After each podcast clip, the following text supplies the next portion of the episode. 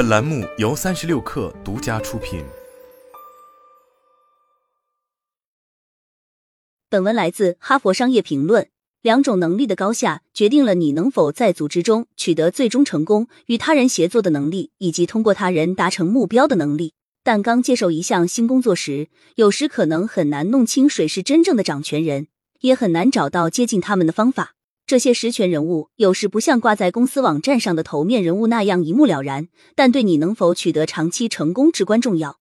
研究表明，在转型期间，例如接手新职务或入职新公司时，一定要跳脱职务级别对思维的限制，理清工作背后隐藏的权力架构。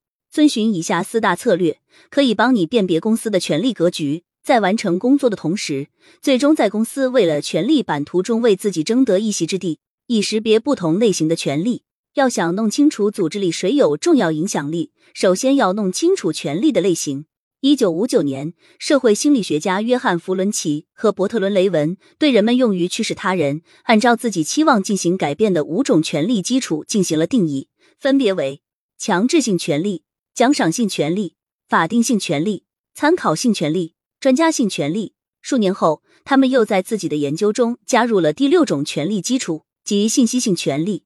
观察组织内部的权力格局时，你可能还会发现更多影响因素。其中尤为值得注意的一大因素是管理者的声誉。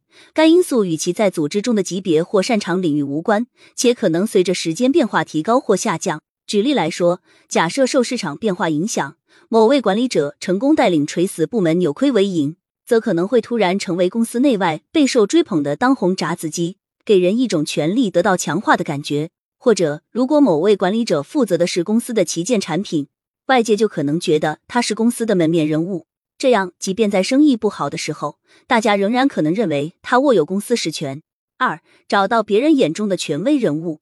在了解许多获取、使用权力的方式后，可以列出那些通过运用权力取得成功的人员的名单，看看他们使用的都是哪种类型的权力。比如，哪些同事人尽皆知，或者哪些同事总能获准开展新项目，并且拥有雇佣更多人员的资源。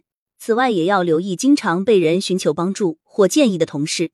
研究表明，虽然我们可以通过广结人脉在工作中脱颖而出，但如果经常有人向我们寻求帮助，我们取得成功的概率将会提升四倍之多。你可以问同事如下问题：公司里哪些人的风评很好？或者要想在公司里脱颖而出，需要认识谁？因为升职是成功的一大标志，所以你也可以调查一下哪些人被提拔了速度较快。同时留意那些被邀请参加可接触到高层领导和重要客户活动的同事。三、分辨不同环境中的权力变化。你有时可能会觉得公司的权力格局一成不变，实际上权力是不断变化的。例如，仅在过去两年，受混合工作制转型影响，许多组织的权力平衡都发生了巨大变化。近期一项研究表明，在这种新的工作环境中，关系带来的权利往往强于等级带来的权利。因此，即便没有特定头衔，有些人依然可以影响公司事务。而身居高位者却未必能够保证自己的影响力。也就是说，我们必须考虑，随着时间推移，身边同事如何获得失去了手中的权利。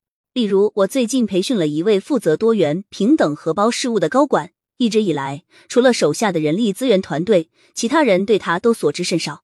但在乔治·弗洛伊德事件后，他收到了数十家公司的 DEI 职位邀请，并可以直接向 CEO 汇报。还有一个类似案例。我曾经与一家公司的财务部门主管一起工作，作为 ESG 业务的负责人，这位主管突获擢升，进入了公司的最高管理层。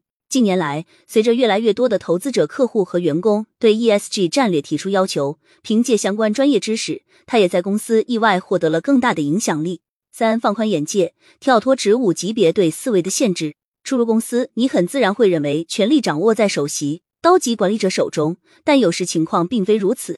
我曾经和一家知名医院的执行团队合作，他们的医生会做一种罕见手术，来求医问诊的病患来自世界各地。你可能会猜，这些医生在医院里必然掌握了极高的话语权。但如果问管理层谁在医院里说了算，答案是这儿的护士。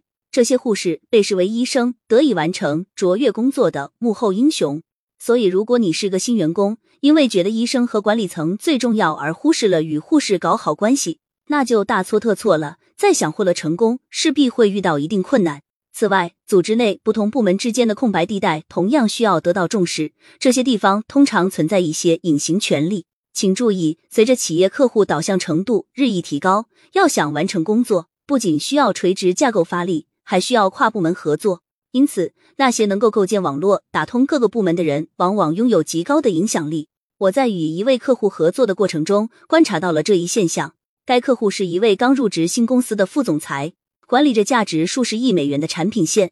最初，他觉得影响自己成功与否的人是他的老板。他老板的老板以及负责公司大客户的销售部门高管，但随着时间推移，他认识到权力掌握在许多从未见过客户，但对满足客户需求至关重要的关键同事手中，也就是供应链、工程和其他共享服务的业务负责人。只要一个电话，这些人就可以优先处理他的产品线需求，也可以将其排期推到最后。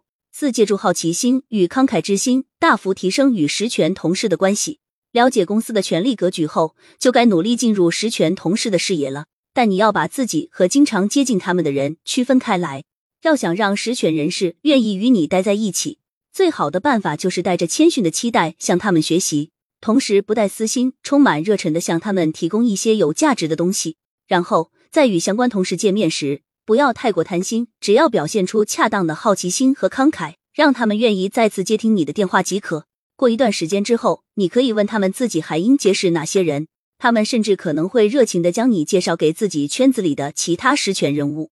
进入新组织时，一定要弄清楚谁说了算，因为这直接决定了组织的工作风格。不过，有时我们难以直接看出组织内的权力格局。遵循以上策略，摸清公司的权力架构，可以帮我们更好的在公司未来的权力版图为自己争得一席之地。